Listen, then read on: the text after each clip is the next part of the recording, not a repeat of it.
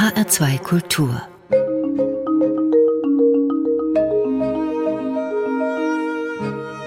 Doppelkopf Heute am Tisch mit Sabine Geldsetzer. Gastgeber ist Andreas Bomber. Wir wollen gemeinsam eine Reise in, so nenne ich es mal, in das Herz des Hochschulbetriebs unternehmen.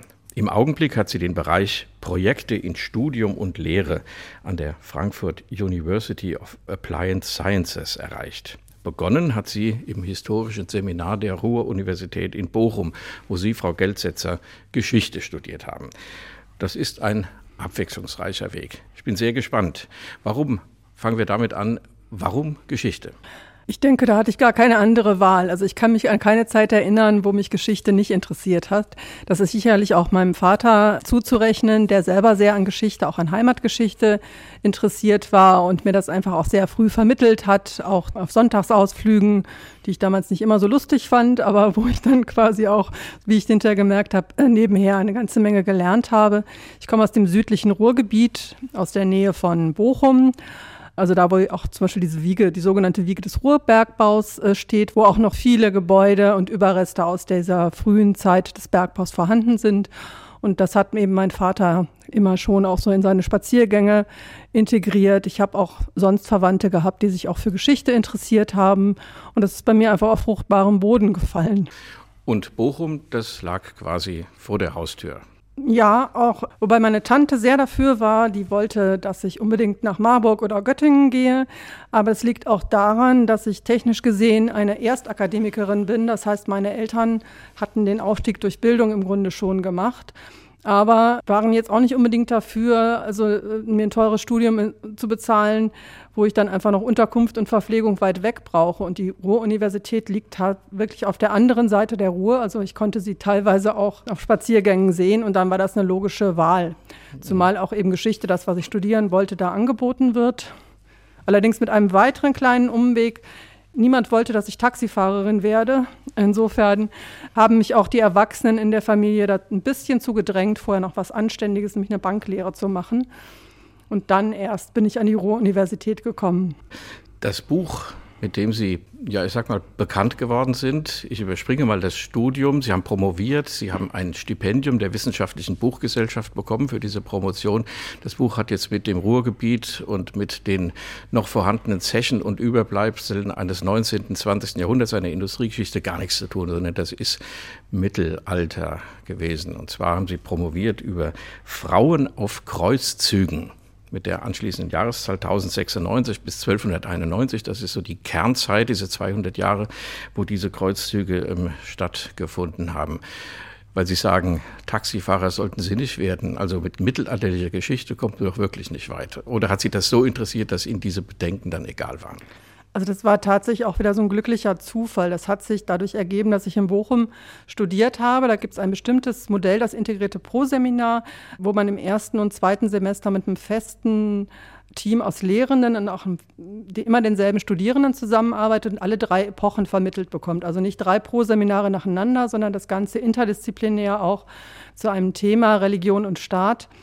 Ich bin dann quasi von da aus an den Lehrstuhl für mittelalterliche Geschichte gekommen und habe dann eben auch bei meiner späteren Doktormutter, Professor Hanna Vollrath, auch Seminare besucht und die ist eine Spezialistin für englische Geschichte und es kam dann über die Mutter von Richard Löwenherz, Eleonore von Aquitanien. Da hatte ich eine Hausarbeit zugeschrieben, also Königin im Mittelalter. Und die war eben auch eine sozusagen der prominentesten Kreuzzugsteilnehmerinnen. Also langer Rede, kurzer Sinn. Auch hier eine Kette von Zufällen, die mich dann dazu geführt haben. Aber es hat mich dann auch als Thema sehr, sehr fasziniert, weil es mir eine ganz neue Welt eröffnet mhm. hat. Also mhm. außerhalb Europas vor allen Dingen auch. Ja, die Geschichtsschreibung in Deutschland war doch bis vor, naja, also 50 Jahren mindestens eine männliche Geschichtsschreibung und Kreuzzüge, das waren Geschichten von Männern, von Kreuzrittern, die ins Heilige Land gefahren sind, um dort gegen Araber zu kämpfen, die die heiligen Städten besetzt hatten, so wird das ja dargestellt. Also eine reine Männergeschichte. Und wenn Sie jetzt sagen, Frauen auf Kreuzzügen, es ist lange her, über 20 Jahre, dass Sie sich damit beschäftigt haben, aber gab es die tatsächlich? Was haben die gemacht? Ja, die gab es tatsächlich. Wenn ich noch kurz einschieben darf, also dass ich mich auch für dieses Thema eben Frauen in der Geschichte interessiert habe, auch letztlich einem Erasmus-Stipendium zu verdanken, was ich an der Universität in Liverpool hatte in den Anfang der 90er und wo es sowas wie Women's Studies gab, was ich also bisher noch gar nicht kannte. Also da kam dieses Interesse her. Und ja, es gab sie. Also man muss sie halt einfach in den Quellen auch suchen. Das habe ich ja auch in meiner Dissertation und auch in dem Buch äh, beschrieben. Es gab sie einfach in verschiedenen Funktionen. Also adlige Frauen oder Königinnen, Herrscherinnen wie Eleonore von Aquitanien haben dann eben, sind teilweise auch mit ihren Männern auf die Kreuzzüge gegangen. Sie war auch eben eine der Erben eines der größten Herzogtümer in Frankreich. Aquitanien hat also sozusagen auch eigene Gefolgsleute jetzt verkürzt eigene Truppen mit dabei gehabt. Das ist so ein Beispiel. Dann gab es natürlich die Frauen im Gefolge der Adeligen. Man muss ja auch bedenken, dass Herrschaft damals eben keine Herrschaft war, die stationär war, sondern Reiseherrschaft. Also die haben sich praktisch auch in ihren Herrschaftsgebieten immer bewegt und haben natürlich ihre Gefolgsleute, also die Leute vom Hof, auch mitgenommen.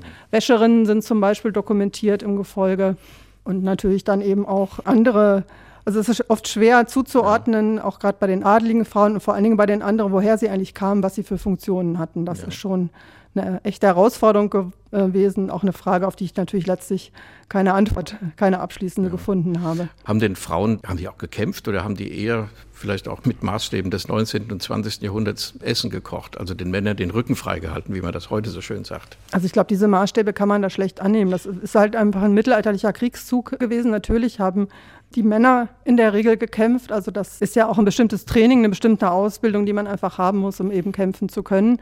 Und die Frauen gehören ganz klar zu den Nicht-Kämpfenden, den Non-Kombattanten. Es gibt aber Situationen, wo man weiß, dass sie zum Beispiel in bestimmten Situationen bei Belagerungen, also Belagerungstürme mit rangeschleppt haben, Steine eben für die Katapulte mit rangeschleppt haben, auch andere Tätigkeiten ausgeübt haben. Aber was so diese Tätigkeiten rund um Belagerung, Kriegführung betrifft, das ist nichts Spezifisches für die Kreuzzüge. Das findet man auch bei den vielen Kriegen in Europa, dass solche Dinge dokumentiert sind. Wir machen gleich weiter, Frau Gelsetzer. Wir könnten die ganze Stunde über dieses Thema äh, verbringen. Das finde ich sehr spannend, gerade weil man so wenig weiß und weil es ein Thema ist, was eigentlich völlig selbstverständlich ist, aber immer am Rande gehalten wurden. Kreuzzüge, das war auch viel Machtpolitik. Es gab ja auch Kreuzzüge, die dann umgelenkt wurden. Der führte, glaube ich, 1204 nach Konstantinopel, wo man schnell mal diese Festung genommen hat, anstatt ins Heilige Land zu fahren. Also da gibt es viele Geschichten zu dieser geschichtlichen Epoche. Wir machen jetzt die erste Musik und begeben uns dann auf der Reise, die wir anfangs angesprochen haben, weiter voran. Die erste Musik ist eine ja, Hommage an ihre Heimat. Das ist Herbert Grönemeyer. Bochum heißt das Stück. Ich zitiere den Text. Tief im Westen, wo die Sonne verstaubt, ist es besser, als man glaubt. Ist das so? Für mich schon. Ich habe halt einfach eine gute Studienzeit in Bochum erlebt, bin halt in der Nähe aufgewachsen, habe auch eine ganze Reihe von Jahren in Bochum gelebt, aber das ist tatsächlich auch so einfach, das ist Heimat. Also das, wo ich herkomme, was ich auch spannend finde an dem Lied, ist, dass er ja auch so ein bisschen an einigen Stellen das Steigerlied zitiert, dass da sozusagen das Lied im Lied steckt ja, es beschreibt auch so diese Mentalität, mit der ich groß geworden bin. Also auch der Hardrocker wird sentimental und braucht seine Heimat. Ja, Grönemeyer kommt ja aus Bochum selber, ne? Ja. Tief im Westen, wo die Sonne verstaubt, ist es besser, viel besser als man glaubt. Tief im Westen tiefen Westen.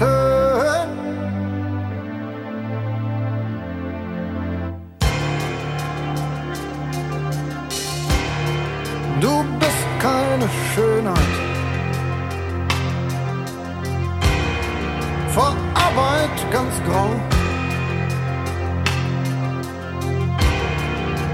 Liebst dich ohne Schminke, bist ne ehrliche Haut leider total verbaut. Aber gerade das macht dich aus.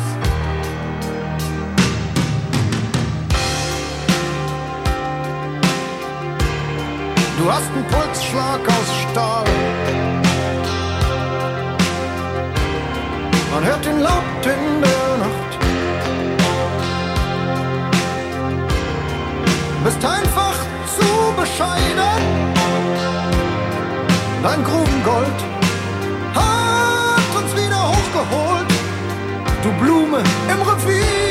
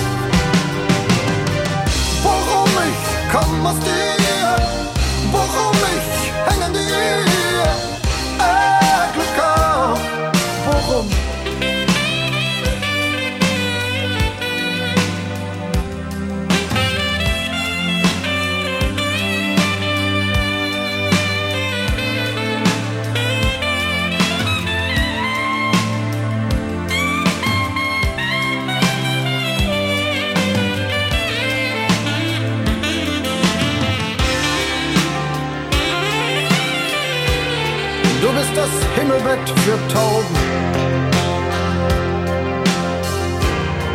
Und ständig auf Koks. Aus dem Schrebergarten deine Laube. Machst mit dem Doppelpass jeden Gegner nass. Du und dein VfL.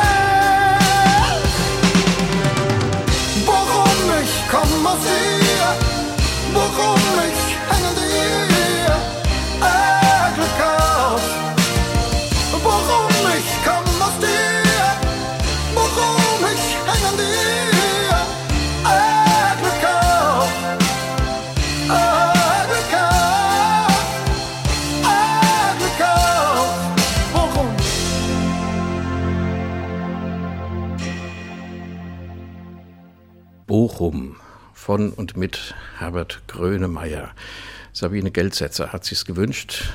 Gast in Doppelkopf in H2 Kultur. Heute, Sie kommen aus Bochum, heute leben Sie in Frankfurt und darüber wollen wir jetzt sprechen.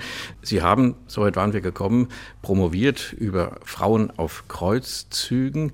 So, dann ist die Dissertation fertig. 2003 ist das Buch erschienen bei der Wissenschaftlichen Buchgesellschaft und dann kommt die große Frage, was mache ich jetzt?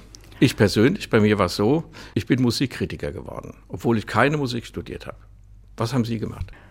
Also diese Frage, was mache ich jetzt, hat sich eigentlich schon zehn Jahre vorher gestellt, nämlich noch im Studium, weil mich da schon eine Ahnung beschlichen hat, dass diese Karriere, die ich so mit, mit 12, 13 hatte, ich werde Professorin, vielleicht doch nicht unbedingt das ist, was realistisch ist.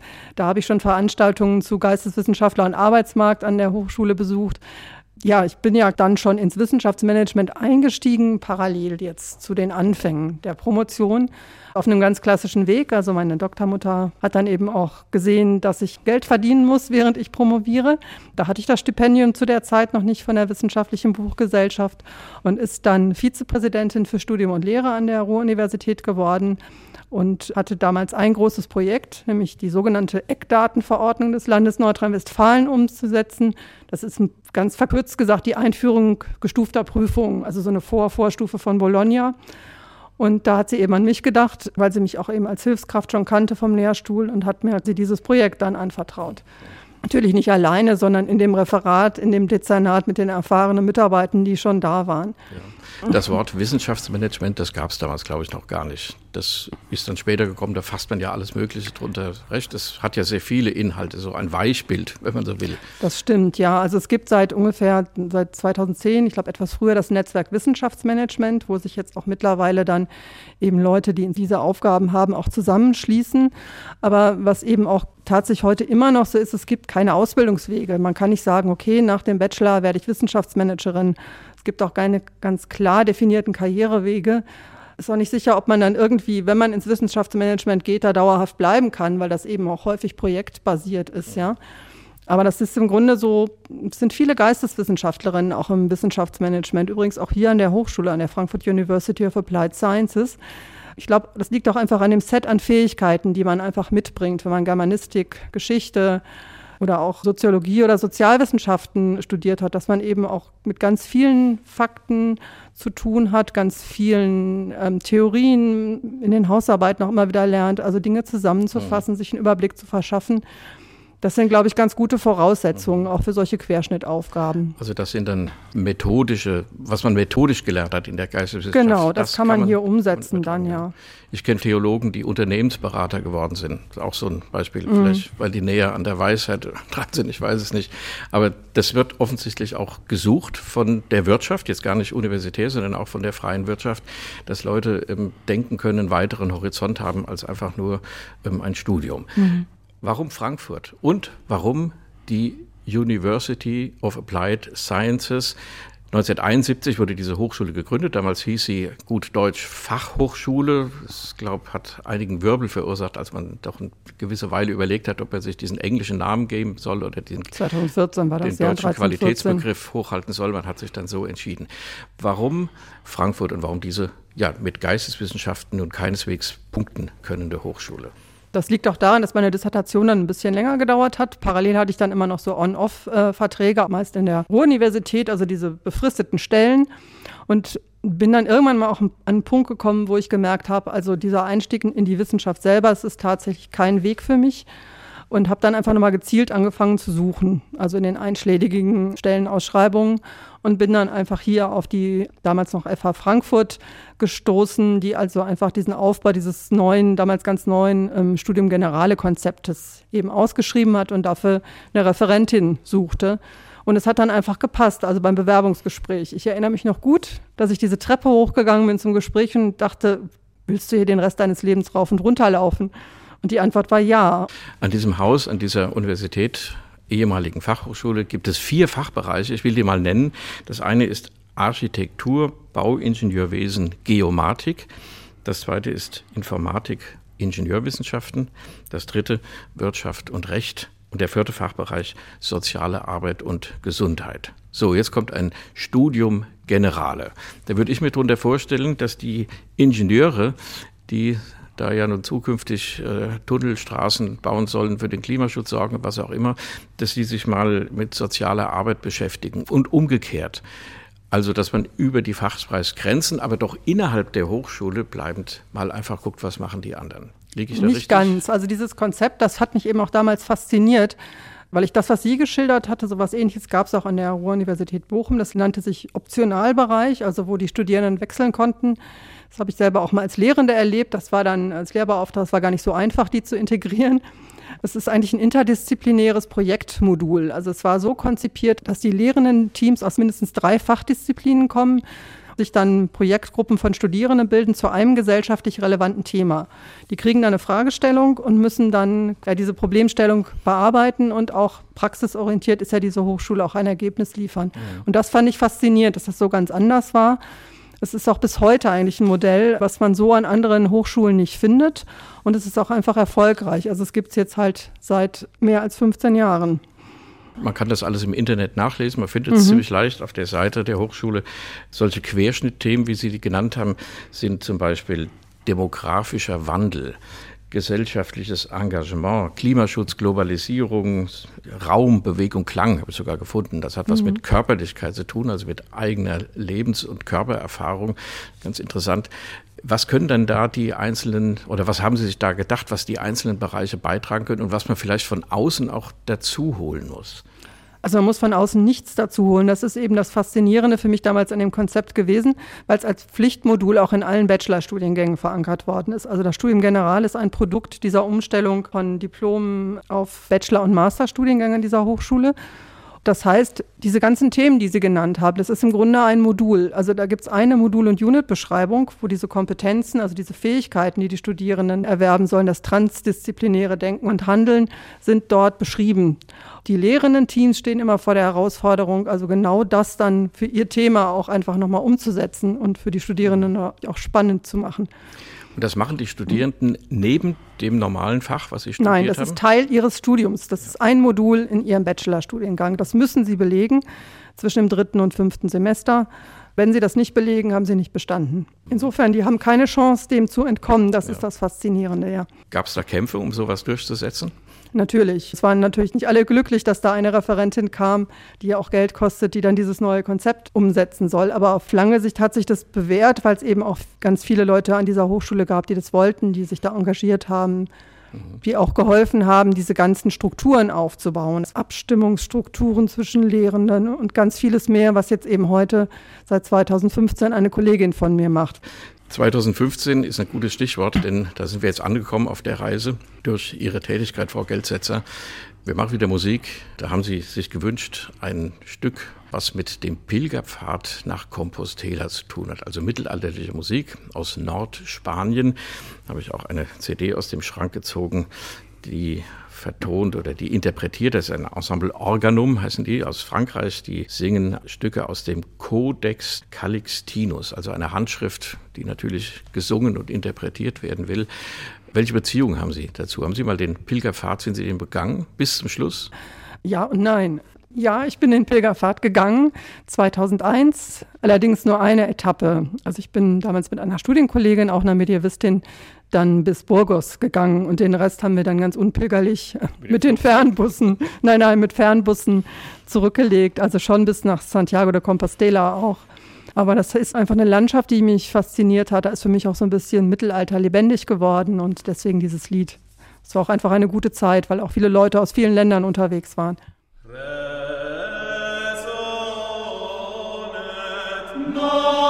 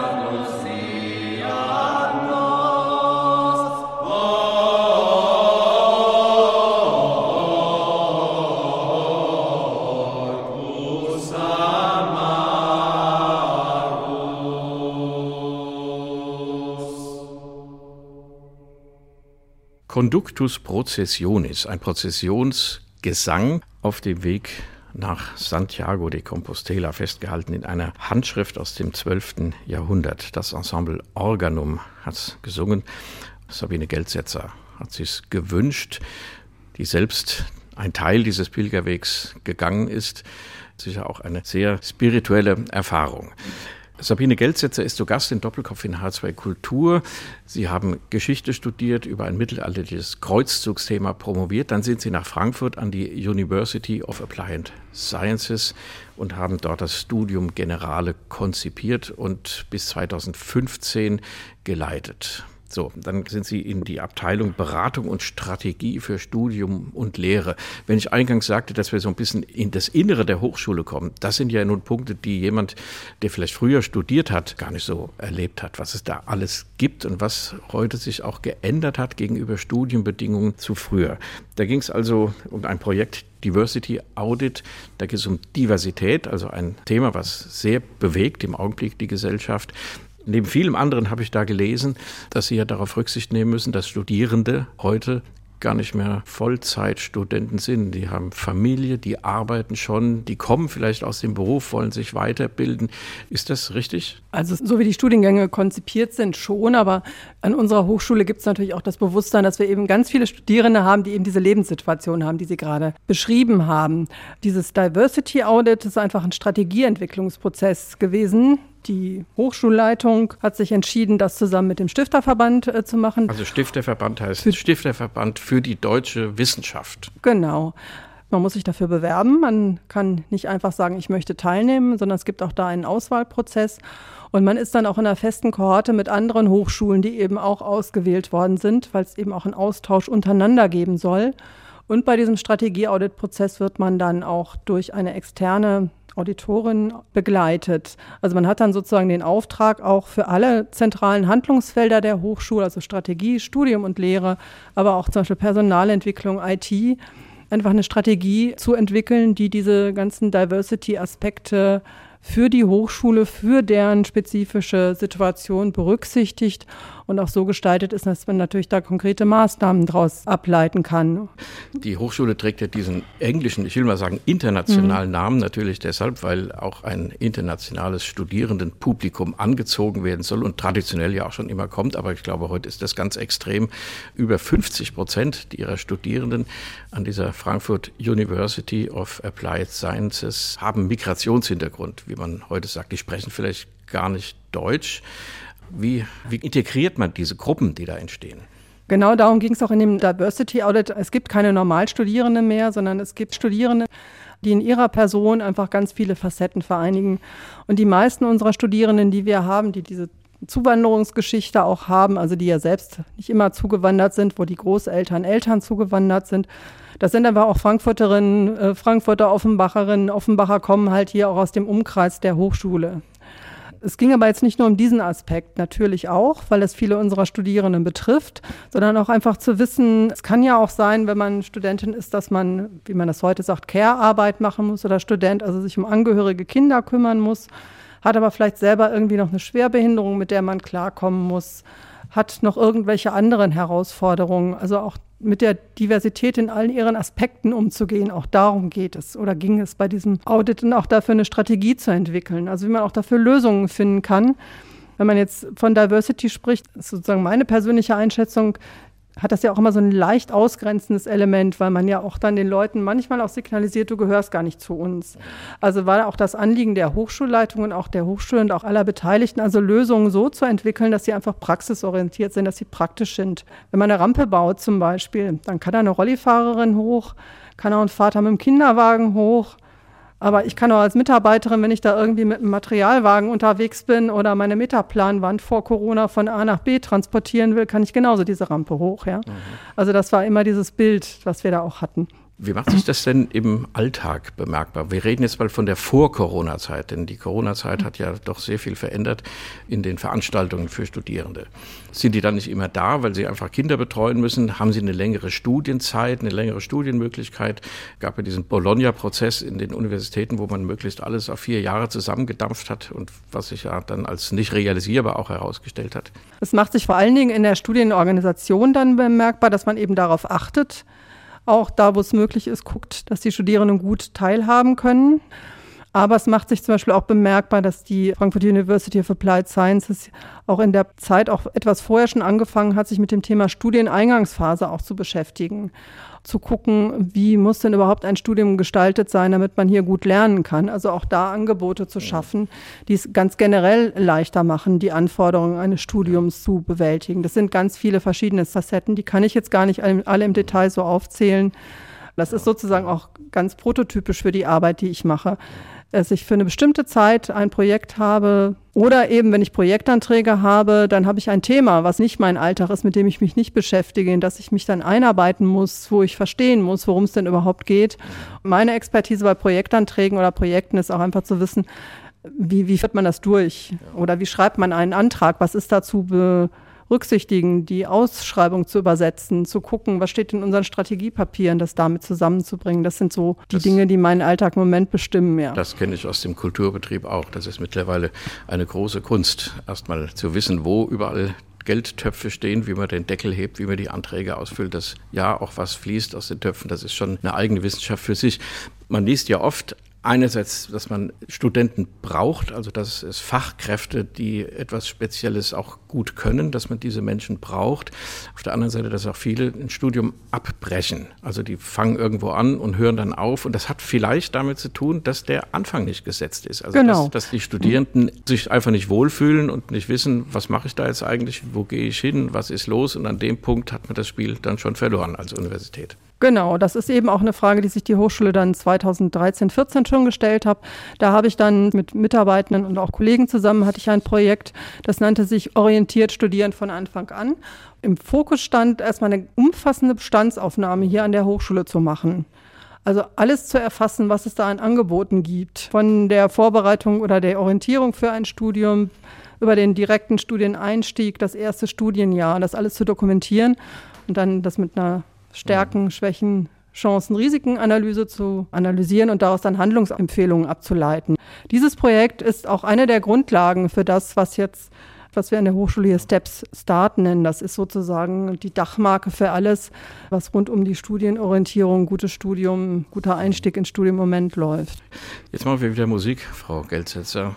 Jetzt kommt was sehr Spezielles, nämlich das berühmte Stück über sieben Brücken musst du gehen. Jeder und jede in Deutschland bringt dieses Stück mit Peter Maffay in Berührung, aber das ist eigentlich nicht richtig, denn komponiert hat ein Musiker aus der DDR, Ed Wilms. Der Text ist von Helmut Richter, gesungen hat es die Band Karat 1978 und diese Aufnahme haben sie sich ausgesucht. Warum?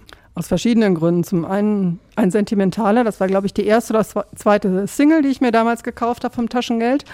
Und ich habe das als Teenie missverstanden, von den Eltern natürlich auch gerne rauf und runter gehört. Aber auch, weil ich finde, dass es ein sehr vielschichtiges Lied ist, auch gerade jetzt wieder so in der Corona-Zeit. Einfach, wenn man den Text genau hört, ja, es passt fast auf jede Lebenslage. Und deswegen mag ich dieses Lied so, weil ich es immer wieder anders höre. Es ist derselbe Text, aber je nach Situation. Gerade im Homeoffice, auch wenn es mal nicht so gut läuft, gehe ich auf meine YouTube-Playlist und höre mir das an.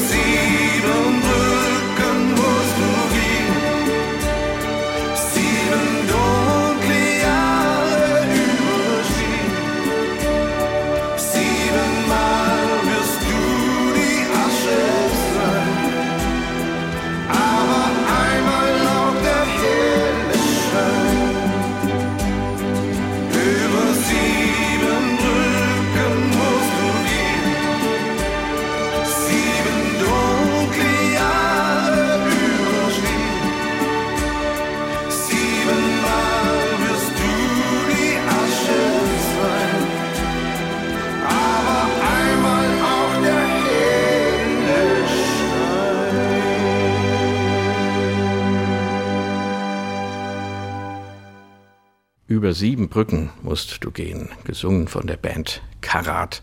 1978 ein Lied aus der DDR, was dann später von Peter Maffay sehr populär gemacht wurde, auch im Westen.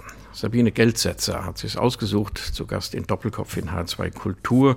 Die Wissenschaftsmanagerin, die Geschichte studiert hat in Bochum über ein mittelalterliches Thema, promoviert hat und dann an die Frankfurt University of Applied Sciences gekommen ist und da eben keine Geschichte mehr macht, sondern in das Management eingestiegen ist, in das Backoffice. Ich weiß nicht, wie man das richtig nennt. Wie sind denn Ihre, vielleicht steigen wir da nochmal ein, Ihre historischen Kenntnisse, Ihre methodischen Kenntnisse, die Sie im Studium erworben haben, einer Geisteswissenschaft, ähm, wie haben Sie die genutzt, um an dieser Hochschule ja auch Wegmarken zu setzen? Ja, Das eine ist sicher, dass ich gelernt habe, eine Menge an, an, an Fakten, Infos zu organisieren und in Fragestellungen auch zu überführen und ähm, auch nach Antworten zu suchen. Und das ist auch das, was meinen Alltag hier an der Hochschule prägt. Also jedes neue Projekt fängt eigentlich mit einem Auftrag dann an. Man hat bestimmte Ziele, die erreicht werden sollen, aber man hat auch gleichzeitig einen ganzen großen Haufen von Fragen und Erwartungen, wo man dann ja die quasi in eine sinnvolle Reihenfolge bringen muss, daraus Aufgaben machen muss, die man dann auch abarbeiten kann. Und was ich natürlich auch im Studium gelernt habe, aber auch eben durch die Arbeit hier und auch vorher in der Univerwaltung in Bochum, ist natürlich auch zu gucken, wie organisiere ich diese Prozesse jetzt nicht nur auf einer Prozessebene, sondern eben auch im Austausch mit den Beteiligten, also Menschen auch zusammenzubringen, Termine zu machen, Austausch zu organisieren, Fragestellungen zu klären oder auch so diese Dinge zu klären, die dann manchmal den Alltag ja auch herausfordernd machen, wenn, wenn irgendwas nicht so klappt, wie es geplant ist. Und bei Projekten alles nochmal unter so einer Deadline, die man dann einhalten muss. Da kann man nicht sagen, ach nee, heute vielleicht doch nicht, sondern es gibt einen ganz klaren Zeitplan, den man umsetzen muss. Also dann auch unter Zeitdruck zu gucken und wenn es eigentlich unmöglich erscheint, Ja. eben Lösungen zu finden. Warum ist diese Abteilung an dieser Universität überhaupt gegründet worden? Das ist ja im Hintergrund, aber ganz wesentlich, um Voraussetzungen zu schaffen, dass die Studierenden dann auch beste Möglichkeiten finden. Ja, das war auch ein längerer Prozess, von wir natürlich als die Mitarbeitenden, die in diese Abteilung gewechselt sind, auch eingebunden waren. Das ist auch einfach ein Ausdruck dafür, dass die Hochschule sich einfach nochmal verändert hat. Als ich hier angefangen habe, waren es rund 9000 Studierende. Zu der Zeit müssten es ungefähr so um die 13.000 Studierende gewesen sein. Man hat dann eben auch festgestellt, dass die bisherigen Strukturen, die auch so da waren, gerade in dem, was wir hier zentrale Serviceeinheiten nennen, und die Menschen äh, dann mehr oder weniger als Einzelkämpferinnen auch Dinge gemacht haben, dass das auf Dauer nicht mehr so funktionieren wird. Und deswegen hat man dann eben seitens der Hochschulleitung angefangen, eben auch neue Organisationseinheiten zu schaffen. Und da gehört eben diese Abteilung Beratung und Strategie für Studium und Lehre zu, wo also dann ganz zentrale Aufgaben einfach zugeordnet sind. Wenn man sich das Ganze im Internet mal anschaut, auf der Hochschulseite, da fallen einem Begriffe ins Auge, die über so Studienziele eigentlich hinausgehen, die man früher vielleicht als Menschen- oder Herzensbildung bezeichnet hätte. Also zum Beispiel Vermittlung von Schlüsselkompetenzen, gemeinsames Handeln, das Lernen von zielorientierten Diskutieren. Das geht ja dann so weit, dass man auch lernen muss, das ist ja heute in der Gesellschaft sehr aktuell, mal dem anderen zuzuhören. Also nicht emotional alles in Bausch und Bogen zu verdammen, sondern einfach gesittet miteinander umzugehen, sich anhören, Lösungen suchen. Und so läuft dann so etwas darauf hinaus. Die Studierenden sollen diese Schlüsselkompetenzen eingebettet in ihre verschiedenen ähm, Lehrveranstaltungen auch erwerben. Das ist ja auch ein Studiengang, ist ja im Grunde nicht zufällig zusammengewürfelt, sondern äh, da steckt ja eine bestimmte Zielsetzung hinter und die einzelnen Module sollen ja auch einfach zu einer bestimmten Qualifikation am Ende führen. Und die ist nicht nur eine berufliche, sondern eben auch grundsätzliche Qualifikationen eben wie eine gesellschaftliche Verantwortung auch zu übernehmen. Und das ist jetzt auch so eins der Ziele, was die Hochschule sich einfach gegeben hat wo es natürlich für uns als Mitarbeitende die Herausforderung immer ist, diese übergeordneten Ziele, die eben auch in der Planung verankert sind, einfach wieder in konkrete Maßnahmen zu überführen. Und das ist das Spannende dann, ja. was hier den Alltag ausmacht. Ich zitiere Ihre Vizepräsidentin auch aus einem Artikel im Internet, dass eben auch der gesellschaftliche Zusammenhalt in den Blick geraten soll und die Förderung von Demokratie und Zivilgesellschaft. Also das sind wirklich, wenn man so will, auch politische Statements, weil man auch auf den Universitäten, wir haben ja so Beispiele jetzt aus England und Amerika und anderen Ländern, wo ja doch auch extrem gegeneinander agiert wird und Meinungsvielfalt nicht mehr zugelassen wird, sind sehr heikle Themen, denen man begegnen muss irgendwie. Aber das soll nicht jetzt unser fortgesetztes Thema sein. Wir müssen langsam zum Ende kommen, Frau Geldsetzer. Ein Punkt interessiert sicher noch. Es gibt einen hessischen Hochschulpreis für Exzellenz in der Lehre. Und auch da sind Sie daran beteiligt, weil Sie den Studierenden, den Lehrenden, wer auch immer da Anträge stellen kann, auch helfen, diese Anträge zu formulieren. Worum handelt es sich da? Also das ist der Lehrpreis des Landes Hessen für herausragende Lehrprojekte. Der wird jetzt dieses Jahr oder ist jetzt zum 13. Mal ausgeschrieben worden. Und es gibt an allen hessischen Hochschulen Menschen, die das eben dann in der jeweiligen Hochschule koordinieren. Bei uns bin ich das schon seit einer ganzen Reihe von Jahren die Ausschreibung kommt und dann haben wir eine Frist, diesmal den 11.2. und dann das so zu organisieren, dass eben die Anträge fristgerecht eingereicht werden können. Das ist die Beratung natürlich von Studierenden und Lehrenden, die Projektanträge stellen wollen, aber auch gerade sind wir in einer Phase, wo erstmal die Webseite wieder aktualisiert worden ist, wo einfach auch nochmal geguckt werden muss, wie man die interne Vorauswahl organisiert, wo Leute informiert werden müssen. Das sind also eher so mhm. ganz alltägliche Dinge, die aber eben auch zum Wissenschafts- und Hochschulmanagement gehören. Also das ist klassischen Tätigkeiten, so wenn Sie so wollen, des mittleren Managements. Ja. Was ist denn Exzellenz in der Lehre? Gibt es da Kriterien für? Ja, die Ausschreibung beschreibt das.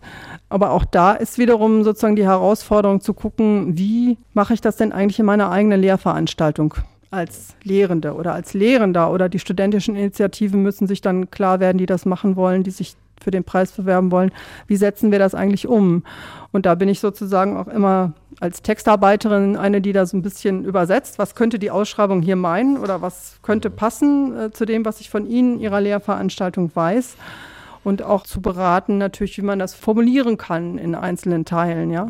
Was ist denn zum Beispiel eine exzellente Lehre? Und da kommen wir vielleicht mal auf Corona.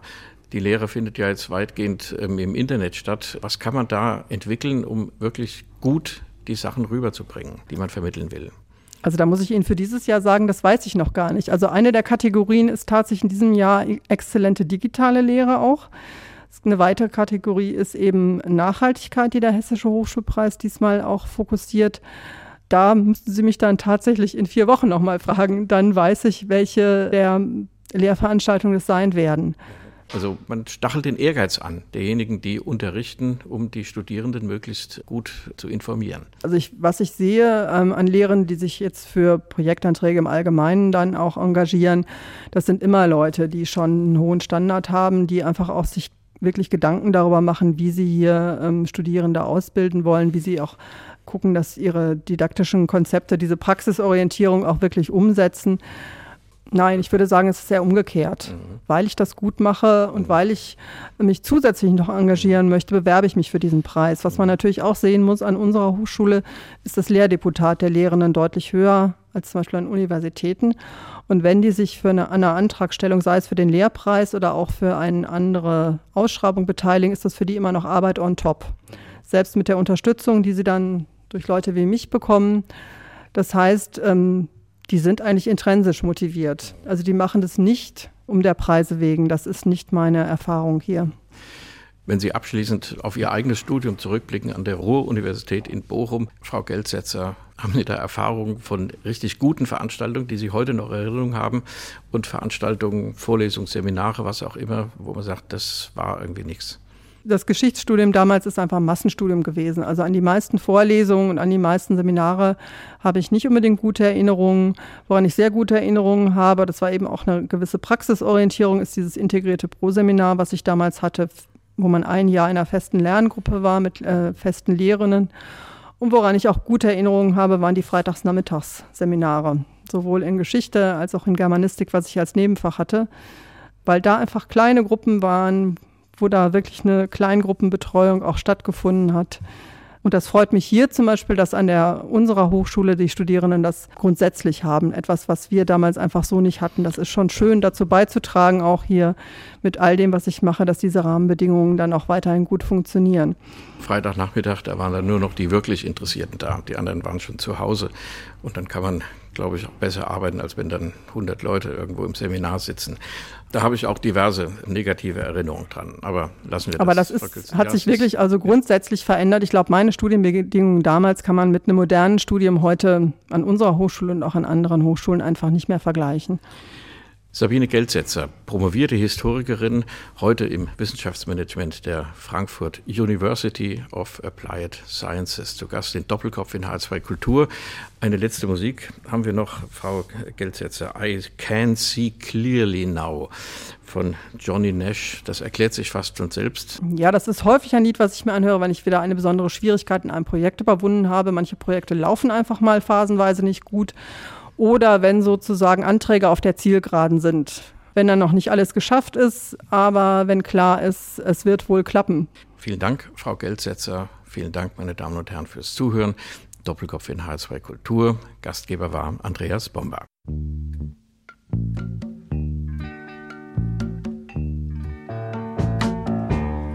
I can see clearly now the rain is gone.